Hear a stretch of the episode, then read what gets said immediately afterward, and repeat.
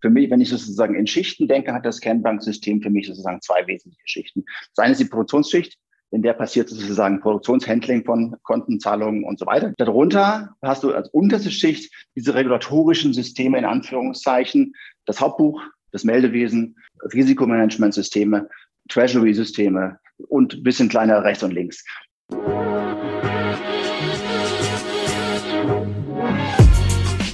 Payment and Banking, der Podcast aus der Mitte der Fin, Tech und Payment Branche mit eurem Host André Bajorath.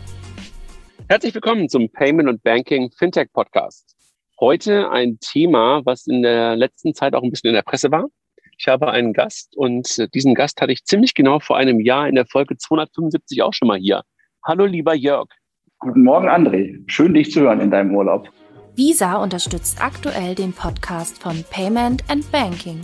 Das globale Technologieunternehmen Visa ist weltweit führend, wenn es um digitales Bezahlen geht. Visas Ziel ist es, die Welt mit dem innovativsten, zuverlässigsten und sichersten Bezahlnetzwerk zu verbinden. Und das in mehr als 200 Ländern und Regionen mit globalen und lokalen Kooperationspartnern. Das VisaNet ist eine offene Plattform für Banken, Fintechs und viele weitere Partner. Hier entwickeln alle gemeinsam die Payment-Innovationen von morgen. Die digitale Geldbörse im Smartphone, aus dem Auto heraus bezahlen im Connected Car oder virtuell unterwegs mit Kryptowährungen? Visa ist mehr als eine Plastikkarte.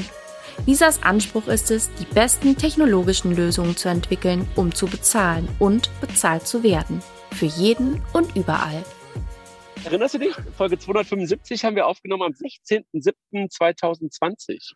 Ja, ich saß in meiner Kammer zu Hause. Äh, genau. Ich, richtig, ich erinnere mich gut, ja. Genau, wollte ich gerade sagen. Das war sozusagen so Hochphase der Pandemie, ne, als irgendwie auch so äh, das Thema Homeoffice bei allen sozusagen da war. Ihr hattet gerade eure Funding-Runde hinter euch und du erzähltest auch neben dem ganzen Thema Banking Assistance ähm, 2.0, erzähltest du auch davon, äh, dass es plötzlich möglich war, Investoren per Zoom ähm, kennenzulernen und zu treffen. Das äh, erinnere ich mich noch gut dran. Ja, auf jeden Fall. Das war, äh, das war spannend, diese Phase. Jörg, wir wollen heute darüber sprechen, habe ich gerade angedeutet, ohne es zu sagen, über eure Kernbankmigration. Klingt ja erstmal ein bisschen sperrig und klingt auch erstmal möglicherweise nicht ganz so, nicht ganz so spannend, aber trotzdem ist es, glaube ich, etwas, was wir so in der deutschen, ich sag mal, Finanzszene selten gesehen haben. Oder wie hast du es wahrgenommen? Ja, also genau, das, das ist witzig, wie du sagst, äh, klingt ein bisschen sperrig, gar nicht so spannend. Wir haben jetzt ein bisschen darüber berichtet in den letzten Wochen, nachdem es passiert ist. Und zum Beispiel auf Twitter äh, war da doch erstaunlich rege äh, Nachfrage und Aktivität. Also es gibt doch eine ausreichend große Gruppe von Menschen, die sich offenbar für Kernbanksystemen Migration äh, stark interessieren. Ja, letztendlich ist es ja sozusagen das Herz von jeder Bank, muss man ja sagen. Ne? Also Kernbank sagt es ja eigentlich auch. Und ihr habt euch dazu entschieden, das Herz im Grunde genommen auszutauschen. Gibt es so in drei Sätzen den Grund dafür, warum man so etwas tut? Also vielleicht nochmal so einen Schritt zurück, das, das Herz einer jeden Bank, genau, und das fängt ja schon mit an, was ist denn eigentlich das Kernbanksystem? Ich glaube, die Definitionen dafür sind durchaus äh, unterschiedlich, je nachdem, wen du fragst. Ähm, in Summe kann man das vielleicht sogar als die äh, Anzahl der, der größere Anzahl der inneren Organe übers Herz hinaus bezeichnen, weil doch eine ganze Menge von äh, wesentlichen Funktionen von diesem, von dieser Systemschicht, möchte ich es mal nennen, erfüllt wird. Und ja, da haben wir also so über die letzten äh, mehreren Jahre letztendlich äh, größeren Operationen. Musst du mal einen Scherz machen, wie Otto ihn damals gemacht hat? Weißt du, so Herz an Leber Leber, Leber ich, an so und bin so. Ich, bin ich zu jung für, André. Für ja, Ottos, ich dachte, für Ottos grade, Witze. Ich dachte, ich dachte es mir gerade. Ich habe gerade, es war schon ein Eigentor, alles klar. Erwischt.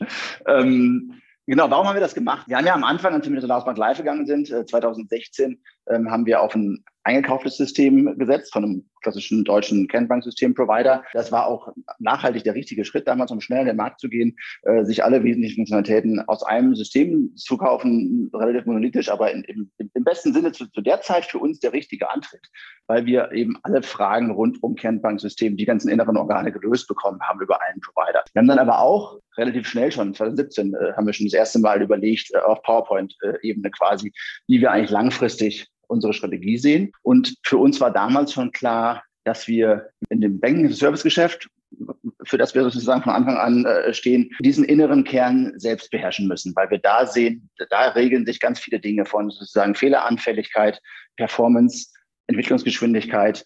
All diese Dinge hast du nur dann in der Hand, wenn du es wirklich selbst gebaut hast.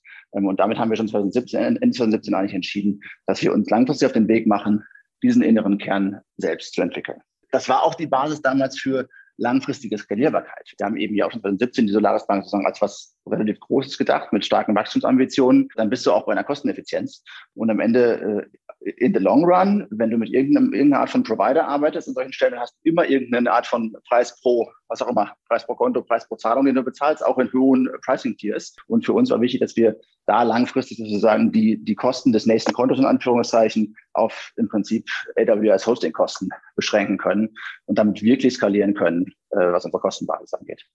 Aber ist es, ähm, ist es wirklich so, dass ähm, diese Anbieter, von denen du gerade gesprochen hast, klassische Kernbankenanbieter, wirklich auf Usage gehen. Ich hätte mir gedacht, dass das so typische On-Premise-Installationen ähm, sind und wo du einfach sagst, okay, ich zahle dafür eine Einmal-Fee, möglicherweise ein bisschen Wartung im Jahr und damit ist das Thema durch? Sind die wirklich nee, schon, du hast schon gegangen? Du hast schon eine ständige, also ich, ich, ich kenne natürlich nicht jedes Kernbanksystemanbieter.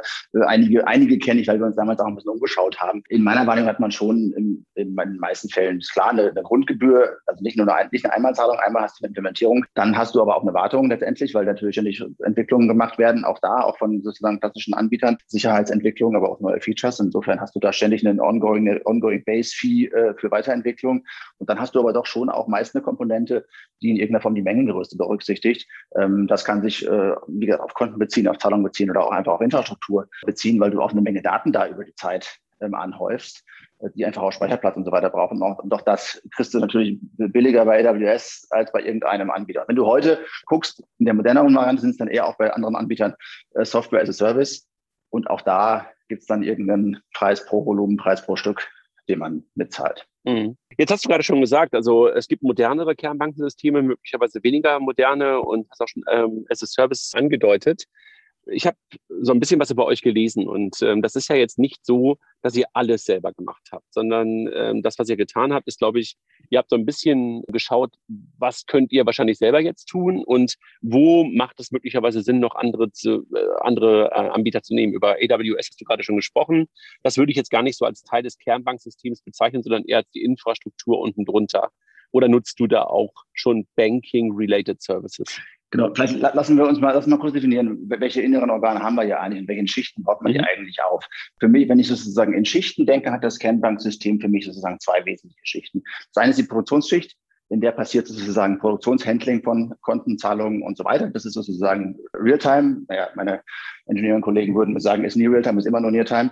Realtime gibt's nicht. Wie auch immer, geht alles sehr schnell, ist immer da. Vollverfügbarkeit äh, sozusagen äh, 99,99x äh, Prozent, weil das darf, das muss da sein, immer. Darunter hast du als unterste Schicht diese regulatorischen Systeme in Anführungszeichen, das Hauptbuch, das Meldewesen, Risikomanagementsysteme, Treasury-Systeme und ein bisschen kleiner rechts und links. Das sind alles Sachen, die haben insofern keinen Realtime-Anspruch, dass du eine Bilanz ja, de facto einmal im Monat machst. Im Prinzip könnte man sagen, jetzt bin, bin nicht zitierfähig, aber wenn das System mal für einen halben Tag nicht da wäre, wäre eigentlich egal. Geht nichts kaputt. Die Bilanz muss ich halt einmal machen. Auch, auch das, das Risk-System, auch das, ne, das Risk-System ist, da bin ich jetzt bei, bei Risk-Reporting. Ich bin nicht bei okay. operativen mhm. sozusagen äh, Scoring. Klar, das muss da sein. Das ist, ein, das ist für mich aber noch eine Schicht über dem Kernbanksystem. Mhm. Äh, sozusagen das, das Risk-Management-System guckt ja im Prinzip auch zurück auf gestern und vorgestern und letzten Monat.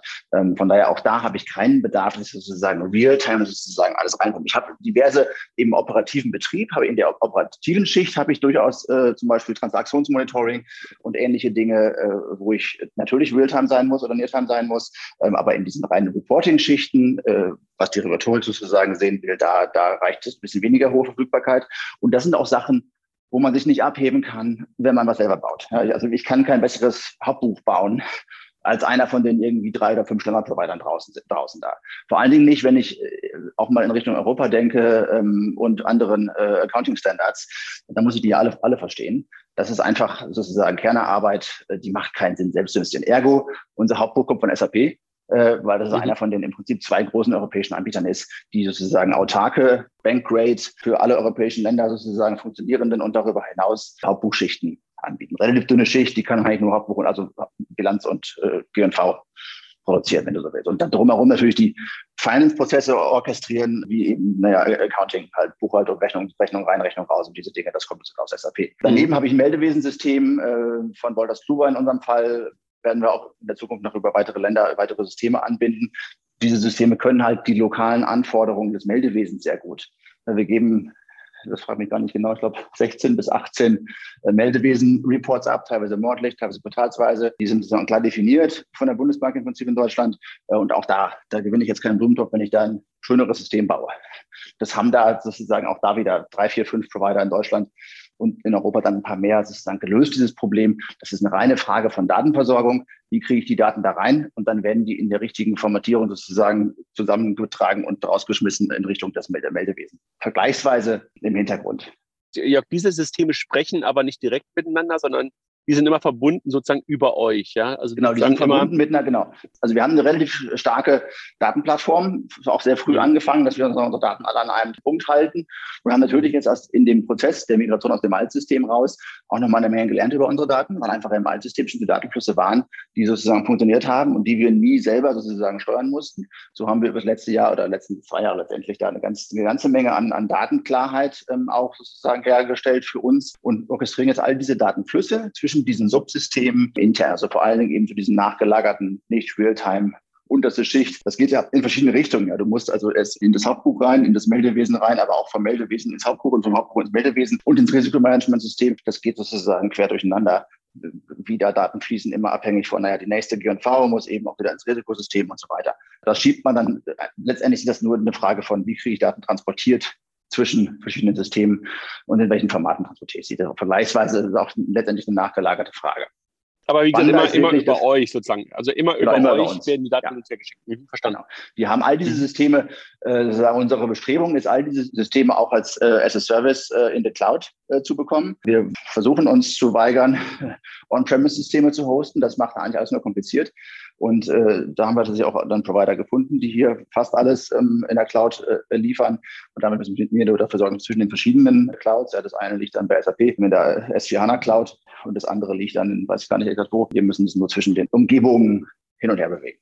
Aber in der Tat weigert ihr euch, war das sozusagen das No-Go-Kriterium für Vendoren, dass du gesagt hast, das erste Ding, was ihr, wo ihr einen Checkmark machen müsst, ist, dass ihr Cloud-ready seid, Cloud-fähig Also ich, genau, nicht um jeden Preis. Wir werden jetzt in einem weiteren europäischen Land demnächst ein On-Premise-System für das Meldewesen haben, weil es da keinen, also da haben wir schon, der Provider muss schon gut sein und dann entscheiden wir lieber für den besten Provider ähm, als für sozusagen einen schlechten, aber in der Cloud. Ähm, aber auch die haben einen klaren Pfad in der Cloud und sagen uns heute schon, dass sie in zwei Jahren sozusagen in der Cloud sein werden. Ähm, und damit haben wir akzeptiert, dass wir sozusagen vorläufig noch dann on-premise on für ein weiteres Land äh, sein werden. Aber genau, ist schon ein relativ harter, hartes Argument für uns, weil wir einfach gesehen haben, dass Hosting von sozusagen einer Vielzahl von Systemen ähm, das, das, das macht auch da wieder. Das macht keinen Spaß, das bringt auch keinen Mehrwert. Da gewinnt man auch keinen mhm. Blumentopf. Da machst du auch kein besseres Geschäft mit, wenn du gut Hosting betreiben kannst.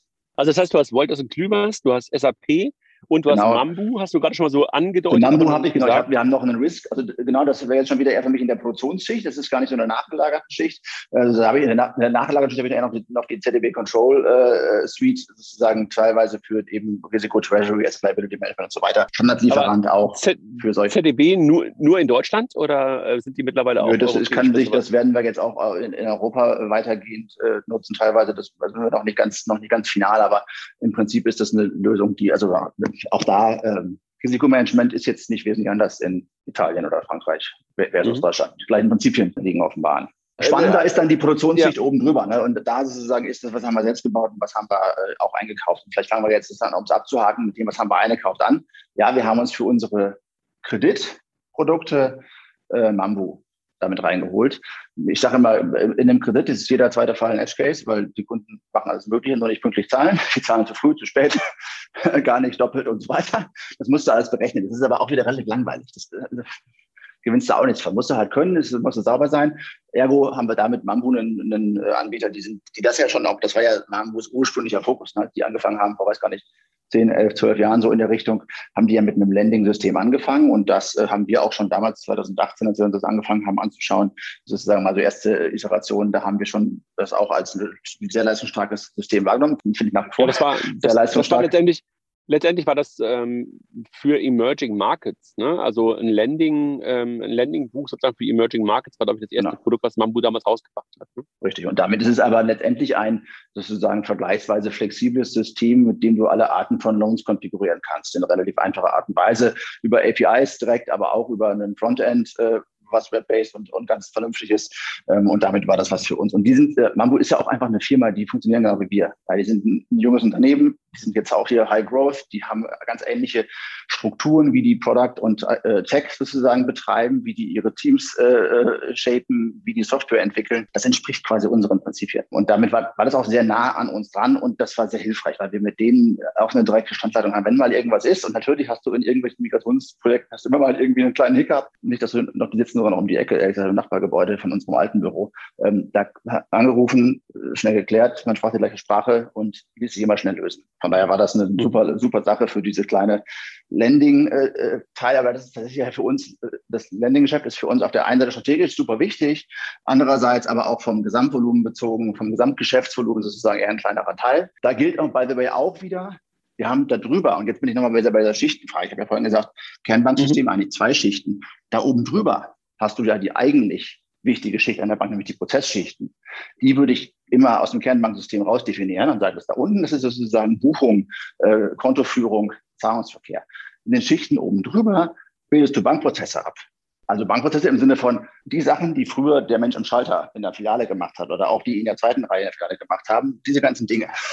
Ähm, fängt irgendwie an beim KYC-Prozess, äh, geht über alle möglichen Ausnahmen, die beim in der Kontoführung passieren können, äh, Kontokündigungen, Saldenbestätigungen, äh, irgendwelche Gerichtsthemen, ähm, Mahnungen, äh, Fändungen und so weiter. All diese Sachen sind am Ende, musst du effizient handeln, wenn du Banking as Service ähm, in der hohen Qualität darstellen willst. Und das ist eigentlich eine mächtige Schicht oberhalb der Kernbanksysteme. Und da fällt für mich auch rein, jetzt den Link wieder zu dem, dem Lending-Kernsystem, das ganze Scoring, also sind die Schritte vor, oder Account Snapshot, damit fängt es an, Kreditbüro, zusammengeführt zu einem Scoring, zu einer Entscheidung, gebe ich oder gebe ich keinen Kredit raus, dann Triggerung einer Auszahlung, ja, und dann gehst du ins, äh, ins Kernbanksystem rein und schreibst sozusagen Leute in deine Bücher rein, hast vorher noch einen Rückzahlungsplan kalkuliert und dann wird er da sozusagen gebucht. Im besten Fall zahlt der Kunde seine 24 Raten immer pünktlich, passiert gar nichts. Im schlechteren Fall zahlt er irgendwann nicht mehr oder sowas und dann gehst du in, dann in Collection rein, versuchst das Geld wieder einzutreiben. Auch da bist du ja wieder in Prozessschichten oberhalb von Kernbanksystem. Mambo löst mir keinen Mahnprozess. Das macht dann schon mhm. sozusagen unsere eigene Prozessschicht, ähm, wo ich das mhm. versuche, effizient darzustellen. Dass ich halt, naja, ganz früh am nächsten Tag irgendwie den Kunden zum ersten Mal anpinge und dann hinterher dran, dranbleibe, bis ich es irgendwann dann abgebe und einen dritten letztendlich eintreiben lasse. Das ist dann ein langer Prozess.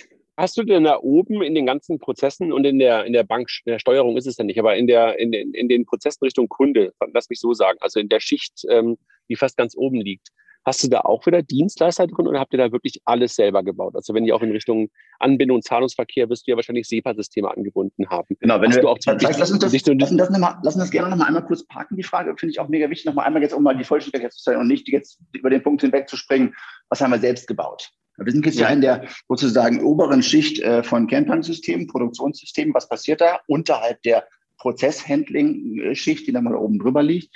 Und da haben wir jetzt eben diesen, dieser wesentliche Baustein selbst gebaut, ist unser äh, Zahlungskonten und Zahlungsverkehrssystem, sage ich immer, um Versuch präzise zu sein. Also alle Zahlungskonten, äh, die an SEPA oder SWIFT oder künftig SEPA Instant angebunden sind, liegen in unserem System, selbst in unserem selbstgebauten System.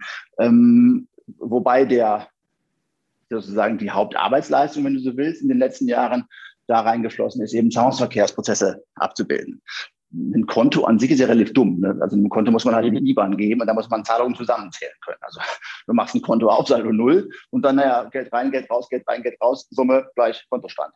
Mehr ist ja ein Konto am Ende nicht. Von daher, das ist vergleichsweise banal auf einer technischen Schicht. Jetzt will ich das sagen. Also es ist schon, wenn man es richtig macht, auch komplex. Aber der, der größere Teil ist Handle SEPA, SEPA ist immer noch strukturiert. Da hast du noch für, für, jedem, für, jedes, für jeden möglichen Prozess eine klare Definition und Beschreibung und musst dich halt, musst dir halt überlegen, wie gehen Zahlungen in zum Beispiel in AFC-Prozesse rein, Financial Crime, wenn du irgendwelche verdächtigen Namen oder Suchwörter oder was auch immer oder Volumensgrenzen überschreibst und so weiter. Verschiedenste schlaue Regeln, die dafür sorgen, dass man merkt, ob Kunden irgendwas machen, was man sie nicht machen lassen möchte. Dann muss das Geld erstmal parken in irgendwelchen CPD-Konten, dann muss es sich ein AFC-Analyst angucken und entscheiden, ob das jetzt okay ist oder nicht. Ähm, dann hast du halt ähm, Rückrufe von Zahlungen. Bei Lastschriften musst du entscheiden, ist eigentlich genug Geld auf dem Konto. Das entscheiden wir jetzt sogar mehrfach, weil das ist eine der Sachen, die wir jetzt da schön reinbauen konnten. Ja, wenn eine Lastschrift kommt, also reinkommt zu uns, also von einem Konto unserer Kunden, dass ein Geld rausgezogen wird, dann kommt die ja immer ein paar Tage vorher, also mindestens zwei äh, Tage vorher typischerweise, ähm, manchmal bis zu 20 Tagen vorher. Und dann lassen wir die ja liegen und dann warten wir bis zu dem Tag, wo sie fertig ist. Und dann gucken wir morgens um acht rein, sagen, ist eigentlich Geld auf dem Konto. Äh, wenn nicht, dann könnten wir sie zurückschmeißen, machen wir aber nicht. Wir lassen sie liegen, gucken nochmal um zehn und nochmal um zwölf und nochmal um drei weil da kommen die weitere Eingangsprozesse sozusagen über die Bundesbank Kommerzhauseingang. Und letztendlich entscheiden die erst im Netz verfügbaren Zeitfenster des Tages, äh, zu sozusagen abends 18 Uhr, ob wir die Lastschrift jetzt durchbuchen können aufs Konto, weil inzwischen Geld da ist, oder zurückschmeißen zum sozusagen Lastschriftsender. Mhm. Und das sind solche Kleinigkeiten, die ja auch da für Kundenzufriedenheit äh, sorgen. Wenn ich jetzt die morgens recht platzen lasse um acht, aber um zehn kommt das der Gehaltseingang von dem Kunden, dann war das halt irgendwie dumm gelaufen für alle Beteiligten. Und äh, alle haben nur. Und teuer, ne? Und teuer, teuer für genau, alle. Da gibt es noch Gebühren und äh, nachher gibt es Rennerei für den Kunden und für mich gibt es im Zweifel sozusagen einen unzufriedenen Kunden. Will ich nicht.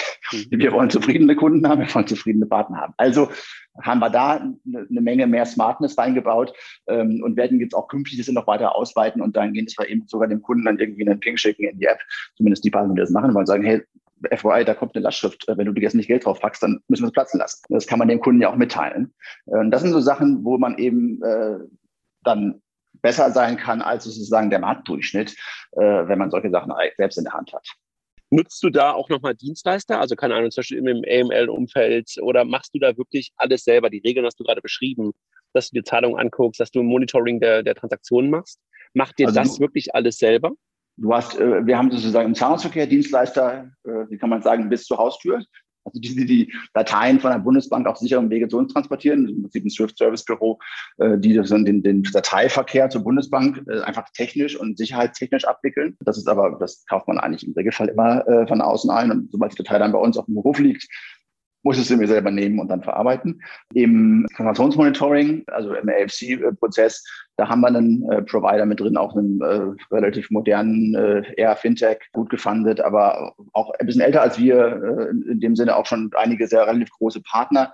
Da ist das Spannende, dass man im Transaktionsmonitoring, da willst du ja Muster erkennen. Da geht es ja darum zu, zu sehen, ähm, ist hier bei dem Kunden, der irgendwie, was auch immer, über mehrere Tage immer gleich Geld erhält und die dann irgendwie im Balk rauszahlt, vielleicht eher ein ungewöhnliches Verhalten, sowas zu sehen und tausend verschiedene Muster. Und da profitiert man natürlich sehr, wenn man einen Provider hat, der das auf im Zweifel auf größerer Skala mit mehr Banken macht, weil der einfach mehr Muster sieht jeden Tag in verschiedenen Banken und damit mit selbstlernenden Systemen dafür sorgen kann, dass eben alle profitieren von den im Zweifel auch neu entstehenden Mustern, wie Betrüger versuchen, Banken und Bankkunden abzufischen sozusagen eine, eine, eine andere Art der Schufa sozusagen. Ja, Schufa wäre jetzt sozusagen, ich glaube, Schufa ist da vergleichsweise statisch. Ne? Sowas ist ein hochdynamisches, ähm, hochdynamisches System, das wirklich auf Zahlungsprozesse drauf guckt.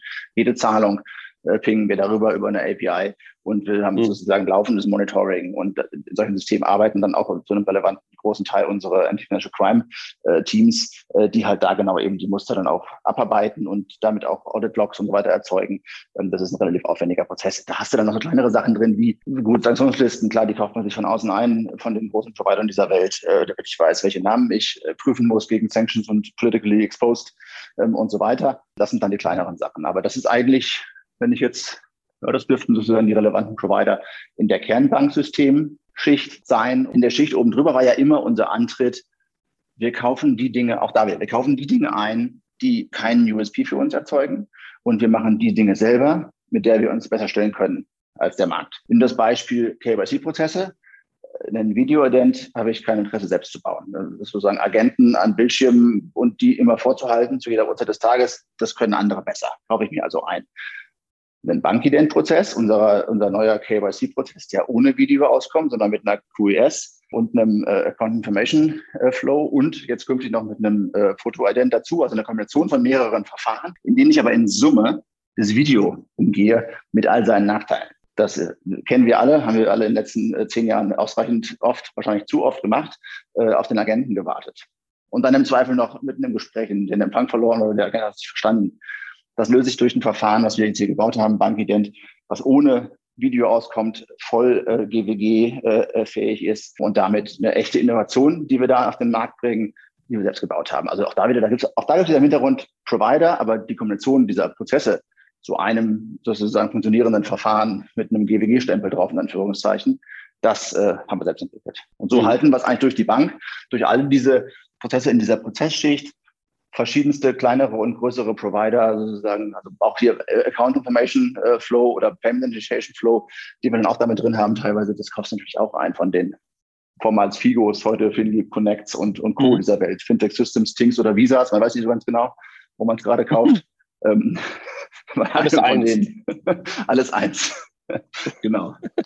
Das sind ja relativ viele Partner, ne? Und äh, eine SAP ist dabei, eine Wolters Klübers ist dabei, waren die happy damit oder haben die versucht, dieses, ich nenne es mal ein bisschen salopp Cherry-Picking, was du da betrieben hast, zu unterbinden und dir zu sagen, naja, wenn du uns schon haben willst, dann musst du auch alles von uns nehmen? Oder bieten die dir ganz bewusst auch diese Teile an?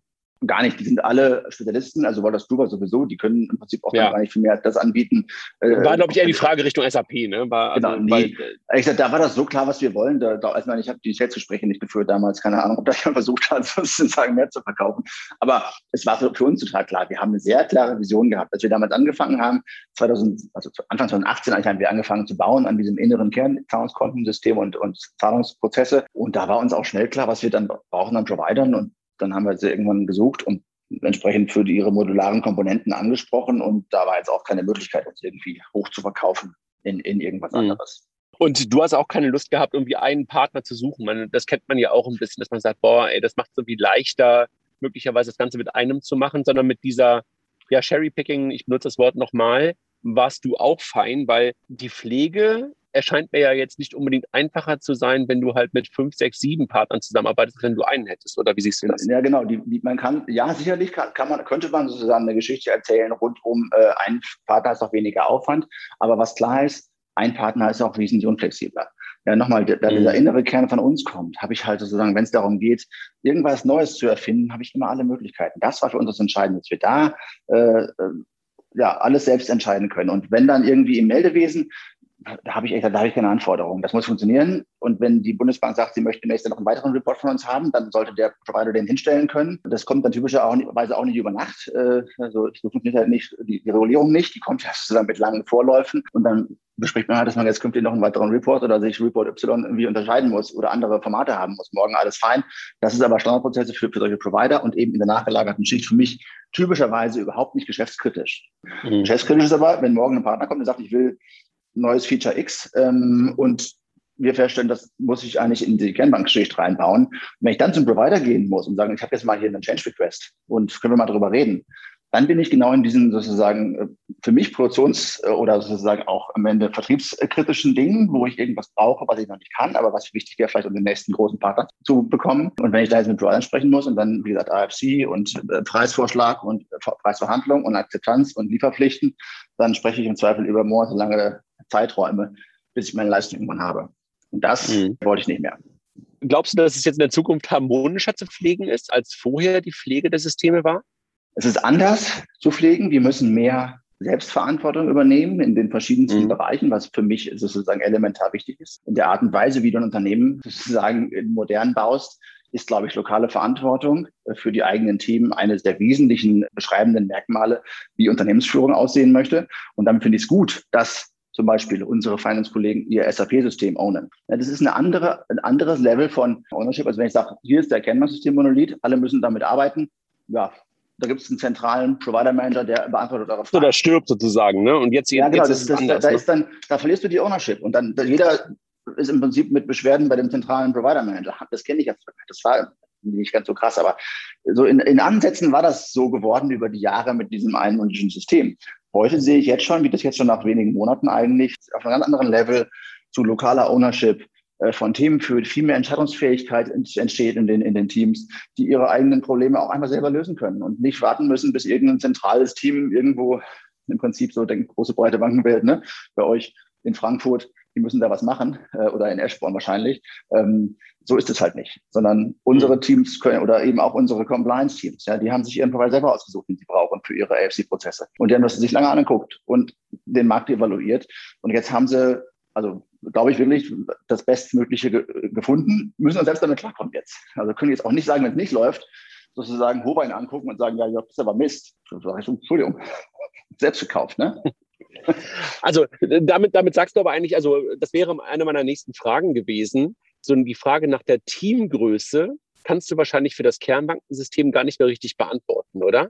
Weil ja. sozusagen das, weil, ne, lass, lass vielleicht noch einen, einen Satz sagen, weil das fühlt sich gerade so an, als wenn das Kernbanksystem eigentlich fast in jede Unit, in jedes Business oder in, in ich weiß nicht, wie ihr das nennt bei Function, euch. Also Function bei uns, genau. Aber ja, genau. genau. Genau, eigentlich sozusagen ein Stück weit reinragt und da wahrscheinlich hast du immer Experten, die eigentlich dafür verantwortlich sind und das Ding spricht dann wahrscheinlich über APIs mit eurem eigentlichen Core-Ding, was du ja gerade auch in Schichten dargestellt hast. Das sozusagen das Team ist wahrscheinlich relativ divers verteilt in der Bank, oder? Die, genau. die für das Kernbanksystem in beiden Schichten verantwortlich also, Auch ist. da wieder, genau, bevor ich über das Team spreche, nochmal einmal sozusagen, wir, unterscheiden, äh, wir das hier im Prinzip, wenn ich sozusagen ganz high level skizzieren möchte, sage ich, es gibt sozusagen die Produkt- und Produktionsseite dieser mhm. Firma. Die bauen Standardprodukte, äh, stellen die ins Regal im Prinzip, damit dann unsere sozusagen marktgerichtete, äh, im Prinzip Vertrieb, Partnermanagement, äh, Onboarding und so weiter, die an unsere B2B-Partner rausgeben können, diese Standardprodukte. Und ja, im Prinzip, wie du sagst, kann man sagen, die ganze Produktionsseite hat an allen Ecken und Enden Kontakt zu irgendwelchen Teilkomponenten dieser Kernbanksysteminfrastruktur und der Prozessschicht oben drüber. Teamgröße, da wo es um echte Engineering-Teams geht, also wo wir das wirklich was selber gebaut haben. Da folgen wir äh, von, ganz, aus, von ganz frühen Zeiten an, auch dem sozusagen, also das ist jetzt auch kein Geheimnis, das ist ja klassisch, klassisch, wie es die Industrie macht. Agile Teams, ein Broad Owner, fünf, sechs, sieben Engineers, je nachdem, äh, um welche Themen es geht.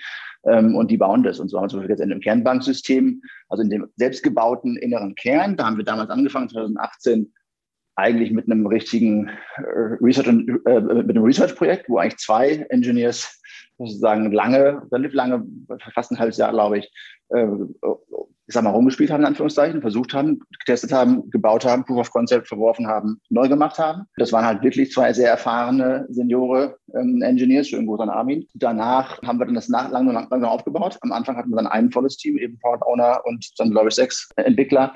Und so haben wir es auch dann langsam gemacht, weil wenn du so ein System überstürzt baust, tust du dir auch keinen Gefallen. Du musst, wir setzen ja nochmal hier die innerste Basis für unseren Bankbetrieb. Also da muss offensichtlich sozusagen allerhöchste Sorgfalt gelten und von daher brauchst du auch da letztendlich einfach in einem gewissen Maße Zeit und darfst nicht am Anfang gleich mit vielen Menschen erschlagen dann hast du die Basis in, die, in den inneren Kern nicht, ich gut. Und so haben wir das halt aufgebaut, am Anfang ein Team, dann wurden es irgendwann zwei Teams, so in 2019 irgendwann und dann wurden es im letzten Jahr, 2020, wurden es irgendwann drei Teams. Und im Prinzip sind es, sind es die heute immer noch, drei Product Owner, mit äh, ihren in Summe, weiß nicht, 18, 19 Engineers, ähm, die eigentlich den inneren Kern selbst gebaut haben.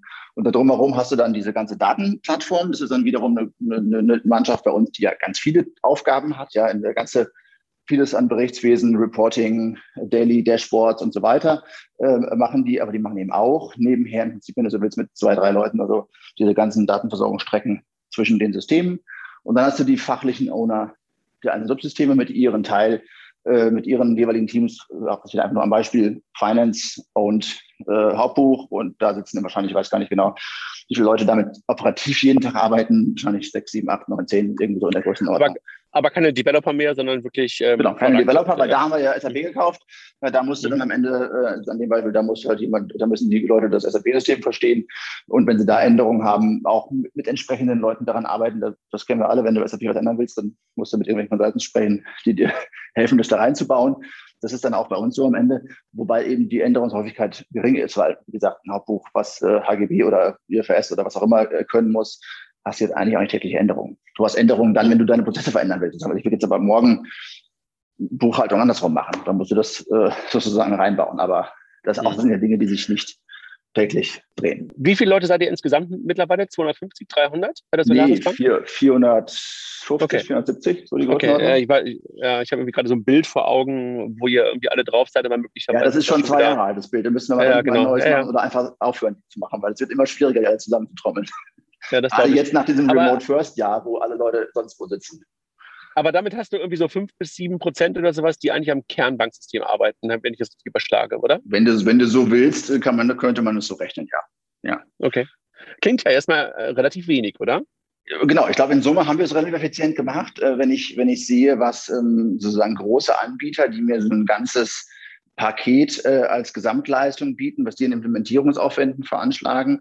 Ähm, wenn ich sehe, was man so im Markt von anderen Banken hier und da liest, und ich bin ja auch lange Zeit auch Berater gewesen, Unternehmensberater und habe auch in Banken gearbeitet und habe das da auch immer so ein bisschen beobachtet an der, an der Seitenlinie, was da für Projekte liefen, äh, dann glaube ich, dass wir in Summe hier auf jeden Fall am unteren Ende des unteren Endes der Gesamtkosten uns bewegen, solche Prozesse und zugleich uns dann eine hohe Agilität ermöglicht haben.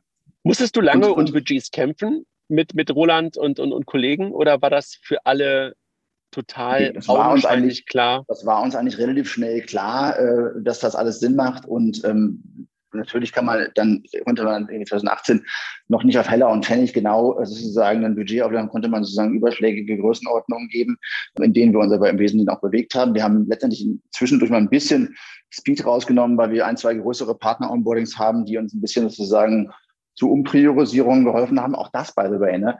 Wenn du ein externes System reinschraubst mit großen Projektaufwänden von externen Consultants, dann hast du halt keine Aktionsmöglichkeiten. Dann bist du in diesem Projekt, das ist geplant für mhm. ein Jahr, Migrationsdatum steht fest und so weiter. Wir haben auf dem Weg dahin 2019, 20 sozusagen mal Speed rausnehmen können und auch müssen, weil wir einfach andere Themen hatten und das bewusst entscheiden können. Wir hatten alle Möglichkeiten. Ja, das war gerade so ein bisschen so auch meine, meine Frage, weil das ist ja immer so ein bisschen die, die Aufgabe oder auch so die Challenge, wenn du halt in deinen Kern investierst, ja, also in deine Basis investierst. Es ist ja so ein bisschen wie der Schuster, der die schlechtesten Schuhe trägt. Ne?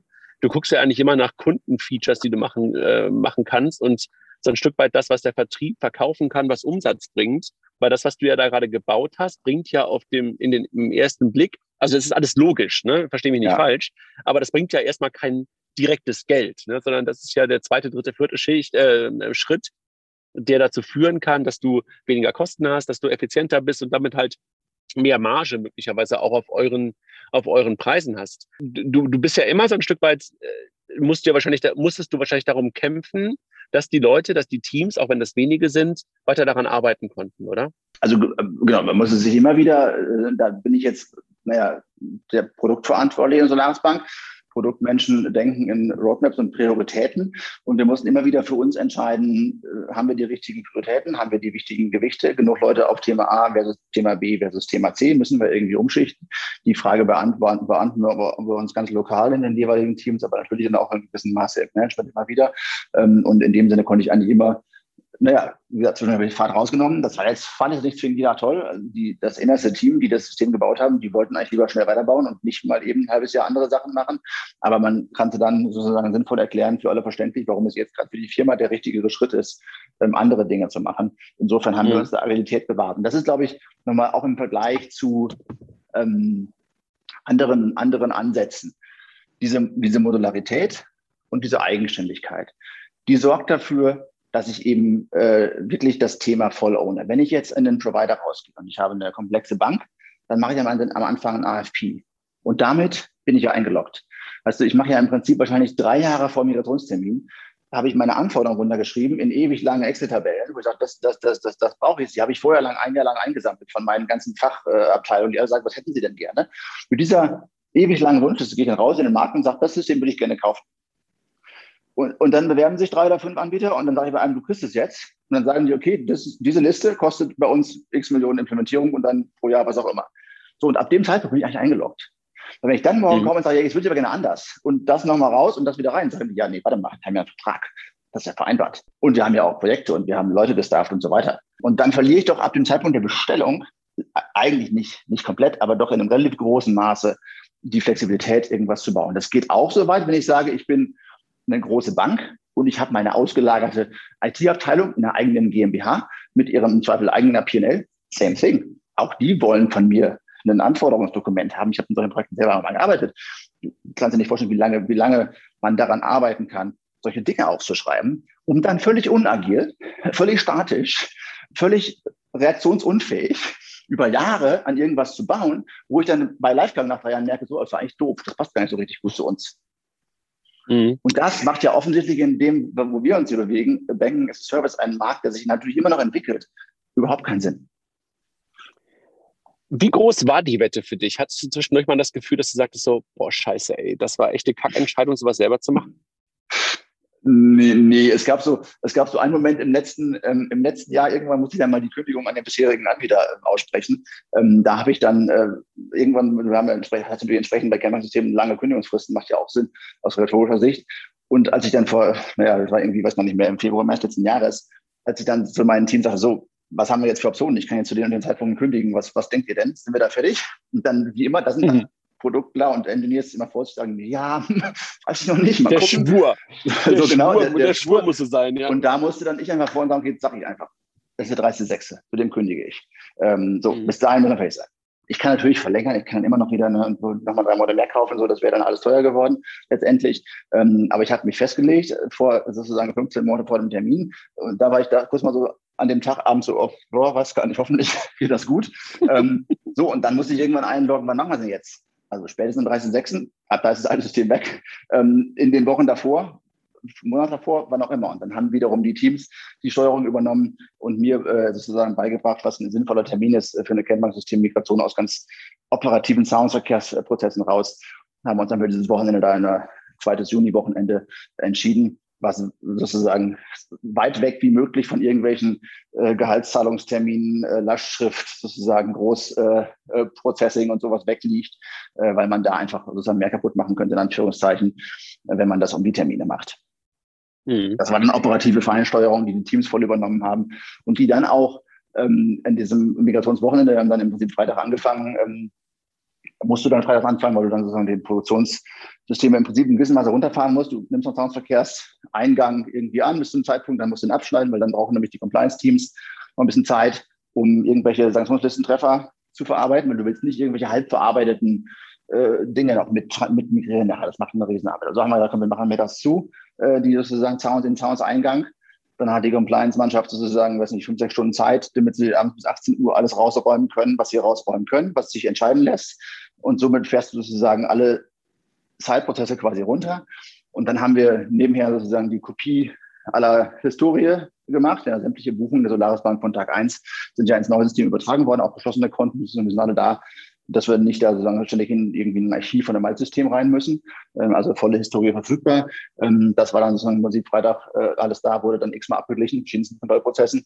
Und dann wurde eigentlich am Samstag sozusagen Engineering angelegt, umschalten von sämtlichen Seitenprozessen äh, Karten, äh, Kartenautorisierungsprozesse, äh, Kartensettlementprozesse, ähm, Kontoeröffnungen, äh, Buchungsprozesse, wo, wo fließt eine API-Call von einem Partner für, ich hätte gerne SEPA Credit Transfer.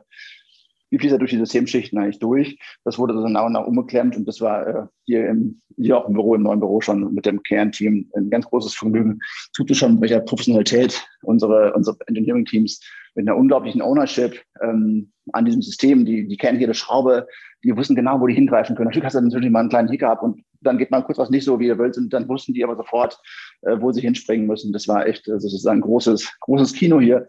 Ich konnte ja eigentlich nur zugucken, nichts kaputt machen. Was ändert sich für eure Kunden? Also hat sich irgendwas geändert oder bleibt eigentlich alles gleich? Also für die Kunden hat sich idealerweise nichts geändert, außer dass sie mhm schnellere Verbuchungen sehen. Ähm, weil wir haben ja versucht, das war, das war der, die Arbeit auf dem Weg dahin, dass wir versuchen, für unsere Partner eigentlich keinen Umbau von irgendwelchen API-Endpunkten äh, zu provozieren, der natürlich dann immer Arbeit ist. Wir haben einige wenige Sachen leicht umbauen müssen. Das war aber eher so, ich sag mal, äh, fort, fortschreibende Reife äh, unserer Organisation auch und Endpunkte, die wir an Tag eins der Solaris Bank gebaut haben, die man jetzt rückblickend vielleicht anders hätte bauen können damals, haben wir gestern an dem Schritt gerade mal mit umgebaut. Also kleinere Änderungen für unsere Partner gab es. Für unsere Kunden eigentlich keine, außer eben jetzt einer echten sozusagen Höchstgeschwindigkeitsbuchung. Äh, äh, ähm, jeder, der ähm, ein Konto bei uns hatte, ist vielleicht aufgefallen, dass bei Zahlungen zwischen Konten bei uns zu Unterkonten bei uns im Prinzip das Instant geht. Also die höchsten Verzögerungen, die ich hier so sehe in unseren Monitoren, sind so 500 Millisekunden oder sowas. Ähm, vielleicht mal eine Sekunde, wenn so ein, wenn so ein Großbalk äh, von der Bundesbank reinkommt.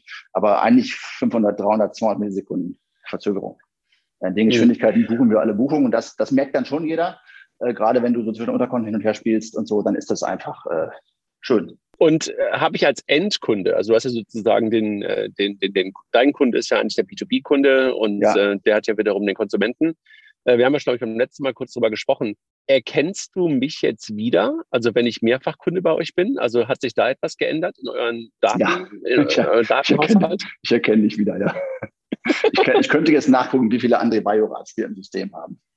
Ja, okay. Und ich würde sehen, dass es eigentlich nur ein André Bajorat ist. Es sei denn, du hättest uns irgendwie angelogen und mit Adressen und Co. gemogelt. Aber äh, im Prinzip haben wir auch da schon ganz gute Prozesse, um dann auch zu merken, wenn da verschiedene Adressen, Telefone, was auch immer von gleichen Kunden sind, äh, müssen wir auch das Meldewesen und so weiter. Genau. Aber hat das eine Auswirkung auf, auf, auf den KYC-Prozess oder auf die Risk-Systeme, weil du mich jetzt besser kennst, weil du mich das, jetzt erkennst? Das wird demnächst eine Auswirkung auf KYC-Prozesse haben. Sprechen wir dann drüber, wenn wir soweit sind. Okay, alles klar. Gut. Jetzt, jetzt hat wir ja in den letzten Jahren, äh, du hast gerade schon ein paar Mal drüber gesprochen, Zahlungsverkehr war das erste, Banking as a Service war ähm, eigentlich das Motto, für das ja. die Solaris Bank ja auch ein Stück weit stand. Jetzt macht ihr mittlerweile KYC as a Service, ihr macht Crypto as a Service. Ähm, man hat ein bisschen was von Brokerage as a Service gehört, ähm, was ihr tun wollt, wenn ich das richtig äh, im Kopf ja, habe. Korrekt. Ist das, ist das Kernbanksystem für diese, ich sag mal, vier großen Brocken schon ready oder ist das momentan der erste Schritt, dass du sagst, das Banking as a Service, unser Kern, unser, unser Anfang ist damit erstmal abgebildet oder bist du damit schon, schon weiter? Genau, also du musst vielleicht, wenn man durch die Geschichten durchgeht, das ganze KYC-Thema ist ja völlig unabhängig vom Kernbanksystem. Äh, das ist dem eigentlich egal, weil da gibt es keine Konten, keine Zahlung, da gibt es nur, nur Prozessschicht eigentlich. Letztendlich wieder in diesem Schichtenbild von vorher gedacht. Ähm, genau dann, dass der innere Kern, äh, was wir Digital Banking und Kartengeschäft nennen, das dreht sich auf 100% ums Konto. Da ist das Kernbanksystem jetzt der entscheidende äh, neue äh, Nabel von allem. Ähm, dann kommt das Thema Krypto, Kryptoverwahrung äh, und auch Krypto-Brokerage das braucht in dem Sinne kein Kernbanksystem, weil das ist ja Krypto. Ähm, da hast du so andere Logiken, da hast du auch in einem gewissen Maße, in so, wir haben eine, also unsere Wallet äh, ist ja eine Custodial Wallet, wo wir im Prinzip alle Kunden, äh, also mindestens von einem Partner oder auch über mehrere Partner hinweg, in die gleiche sozusagen große Wallet reinschreiben.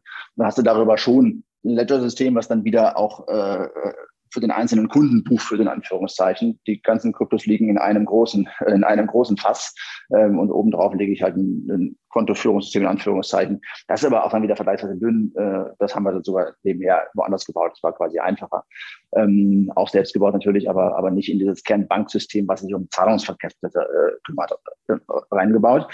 So, dann, das, aber das manchmal, aber, aber man, manchmal musst du doch Fiat, Krypto ähm, und, und, und sowas hin und her exchangen. Genau, dann, dann aber, aber das machst du. Der, Dazwischen ist der Brokerage-Prozess, ne? Kaufe, Verkaufe mhm. Kryptos gegen Geld. Mhm. Da ist der, da ist der Übergang von, äh, von Fiat in Kryptowelt. Und das ist jetzt natürlich super schön, weil wir in der, in der ganzen Custody haben wir durch die Custodial Wallet eine, eigentlich eine Realtime-Möglichkeit. Wir wenn ne, André verkauft oder schickt Jörg äh, einen Bitcoin, ähm, dann können wir den direkt dem Jörg anzeigen, dem André wegnehmen. Dann müssen wir nicht ist ja jetzt gerade wieder, ist jetzt gerade wieder finanzierbar, ne? Also einen könnte ich dir jetzt wieder schicken. Das war ja vor drei Monaten.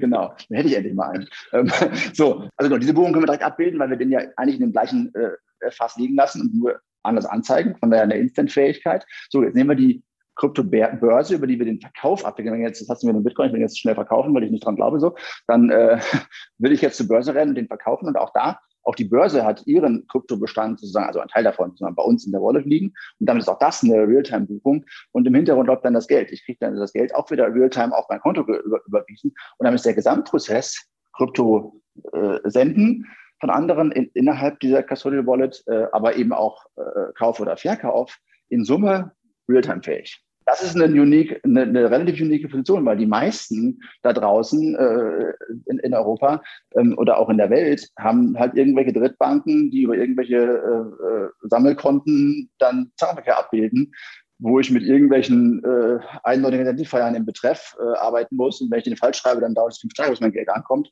und so weiter. Das ist relativ kompliziert und dauert halt vor allen Dingen lange. Und bei uns schaffen wir jetzt sozusagen so ein Network, so ein Network-Effekt, wo wir alle Aspekte in, in einem Laden haben, sozusagen Kryptoverwahrung und Banking und alles Realtime. Das ist schön und da verknüpfen wir die, die Stärken von diesen beiden Dingen. Ähnlich dann Securities Brokerage, genau, hast du vorhin schon erwähnt, gehen wir jetzt auch rein, wenn wir irgendwie Q4 auch ähm, äh, live gehen. Same thing. Die eine Seite ist im Prinzip, naja, Depotführung und äh, Verwahrung von Wertpapieren und so weiter. Das kaufen wir uns auch ein. Das bauen wir jetzt an Tag eins auch nicht alles selber. Ähm, und dann gibt es eben das, den, den, Handel und den offensichtlich, den kaufst du auch ein, den machst du auch nicht selber als äh, Bank in unserer Größe. Das machen ja die anderen äh, Robos und Co. auch alle offensichtlich über die bekannten, was auch immer, Lang und Schwarz und Getex und wie sie alle heißen. Mhm. Ähm, und was wir aber dann eben auch da wieder erzeugen können, ist Realtime-Fähigkeit und nichts irgendwie mit T plus 2 oder so, weil wir halt das, die Konten haben und die Depotführung mit einer sozusagen verpartnerten Institutionen betreiben, wo wir über gute Konten-Setups im Prinzip den Kunden auch direkt die Gutschrift geben können. Weil wenn der Fonds verkauft ist, ist der Preis ja auch klar. Warum soll ich dann zwei Tage warten in meiner alten Bankenwelt, bis das Geld auf meinem Konto? Es gibt ja keinen Grund für eigentlich. Mhm. Ne, der wird ja auf jeden Fall geliefert. Und so. Da gibt es ja keine, keine echten, heutzutage keine Liefer Probleme mehr bei den marktgängigen äh, ETFs und Co. Ergo auch da wieder Verknüpfung der Kompetenzen, realtime-fähiges Geldsystem auf der einen Seite mit sozusagen äh, gut funktionierender Provider-Infrastruktur, in diesem Fall jetzt Securities Brokerage, kaufen wir uns eben so ein oder andere auch ein, ähm, die uns das genauso effizient hinstellen können. Und damit schaffen wir, das vielleicht nochmal jetzt so Banking Service, äh, bigger picture. Im inneren Kern stehen sicherlich Konto, Zahlungsverkehr, äh, KYC, so, dann kommt Lending als erste, dann größere Ergänzung für unsere Partner, sehen wir eben auch, dass viele von unseren, in Anführungszeichen, Neobank-Type-Partnern anfangen mit Kontokarte und dann erstmal sozusagen äh, Markt verstehen, äh, Kundschaft aufbauen, Produkt entwickeln und irgendwann dann Next Step, okay, irgendwelche Lending-Produkte dazu bauen. Dann geht es auch um Monetarisierung. Wo kann man Geld verdienen? Dann passt da Securities Brokerage und äh, Krypto Brokerage und Custody super mit rein. Auch das sind Themen, wo, wo man Geld mit verdienen kann, wo man dem Kunden sozusagen ein sich entwickelndes Produktspektrum anbieten kann ähm, und damit ja relativ breite Abdeckung von Finanzbedürfnissen von Kunden haben kann. Das gilt für die Neobanken, also Neobanking-Type-Partner. Plus natürlich haben wir auch nach wie vor ganz viele Partner, die mit einer spezialisierten Thematik reinkommen, die sagen, hey, ich will eigentlich nur Brokerage kaufen, ich will eigentlich nur Krypto kaufen, ich will eigentlich nur KYC kaufen, ich will eigentlich nur Karte kaufen. Alle Varianten sind da. Und in Summe haben wir ein modulares Portfolio, wo wir dann alle Varianten letztendlich auch abbilden können. Im Prinzip ist es nur die Frage, welche API-Endpunkte kriegst du oder welche brauchst du mindestens, ähm, um das abzubilden. Und du kannst es immer erweitern äh, in mehr Komponenten. Es ist auch da wieder Standard Approach.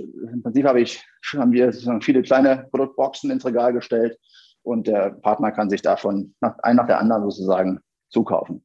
Und damit. Hast du das Gefühl? Hast du das, ja, sag du. Damit hast du das ähm, für uns sozusagen ganz wichtigen Aspekt auch. Wir, wir, wir müssen dem Partner hervorragende Qualität bieten. Sonst, wir sind für alle unsere Partner ein wichtiger Provider, vielleicht sogar für den anderen der wichtigste.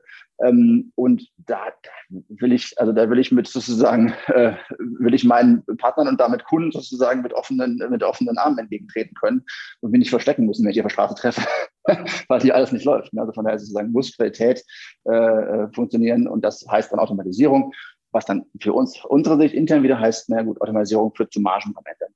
Ähm, mhm. Ganz einfaches Spiel eigentlich. Hast du das Gefühl, wenn du Zahlungsverkehr verstanden hast, und das war ja das, was du vorhin beschrieben hast, was das erste war, was ihr gemacht habt, ist der Rest Kindergeburtstag oder ist das Thema Brokerage oder das Thema Krypto ähm, komplexer? Nee, das hat schon auch ganz andere, also das kann, nee, also würde, kann man, glaube ich, gar nicht vergleichen, das sind ganz andere mhm. Herausforderungen.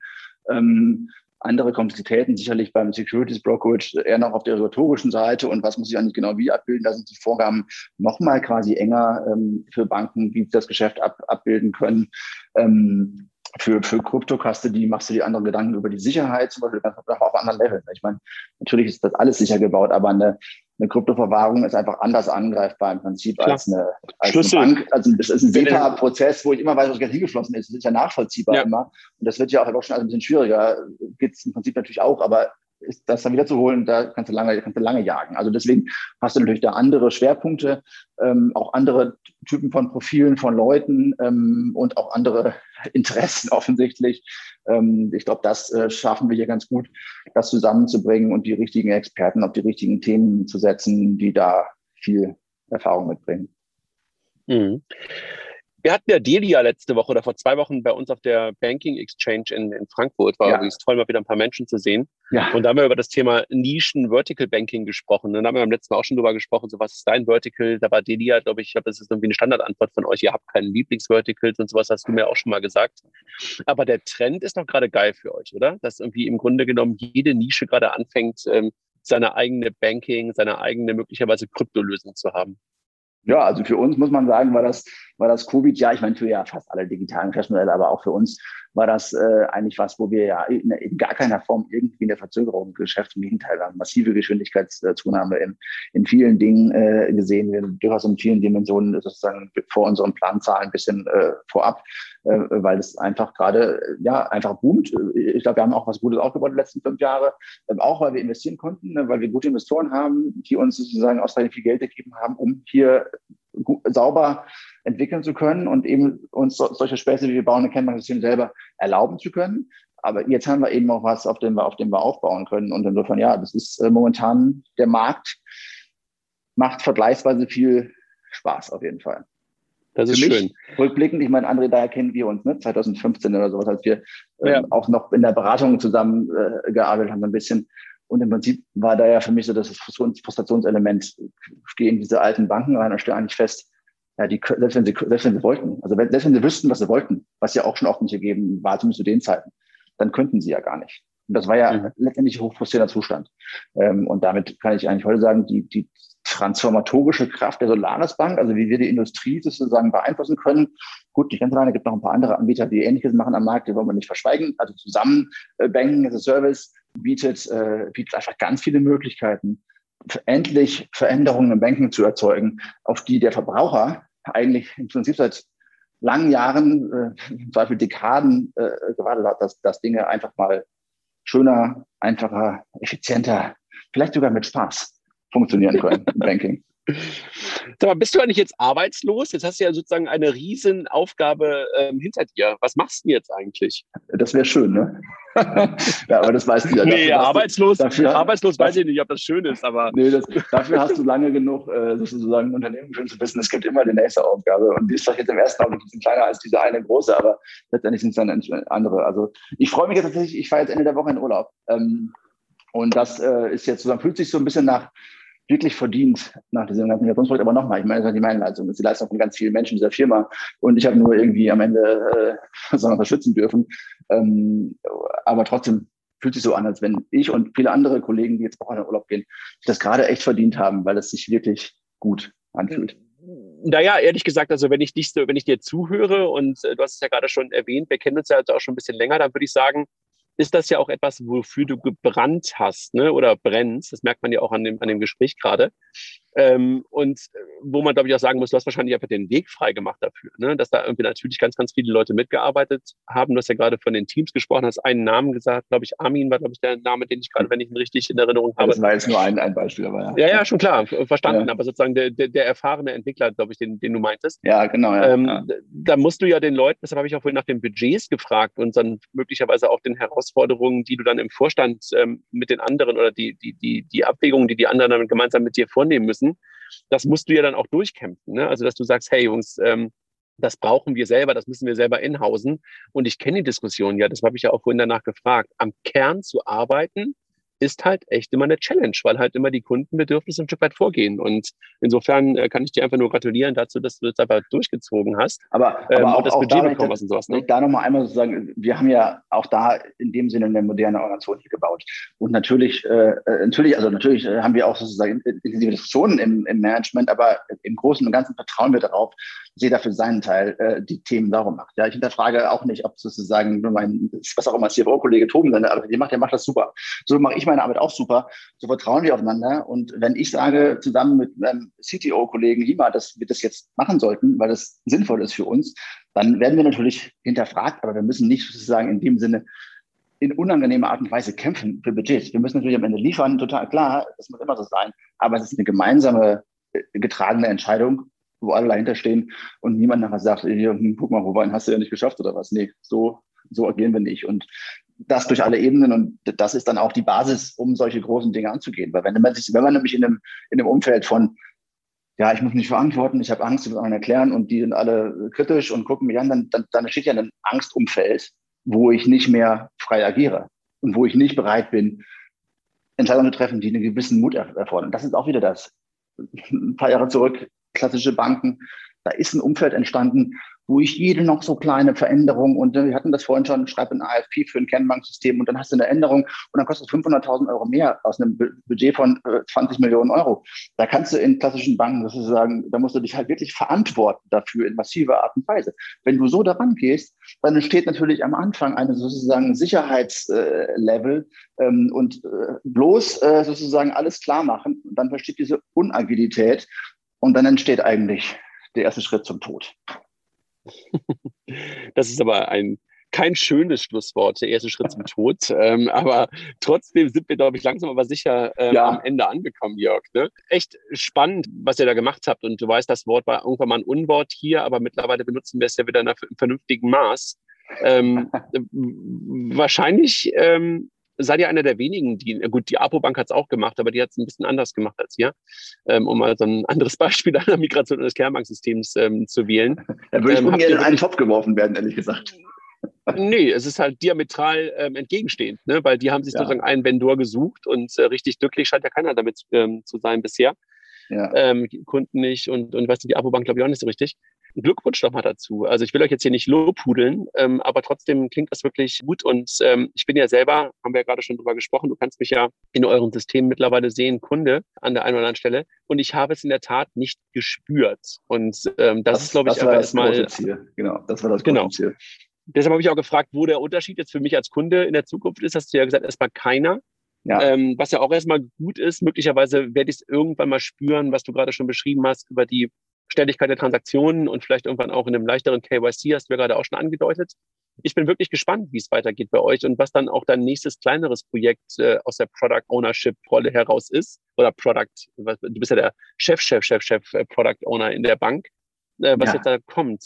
Vielleicht hast du ja ein bisschen Zeit im Urlaub darüber nachzudenken oder hoffentlich eigentlich nicht.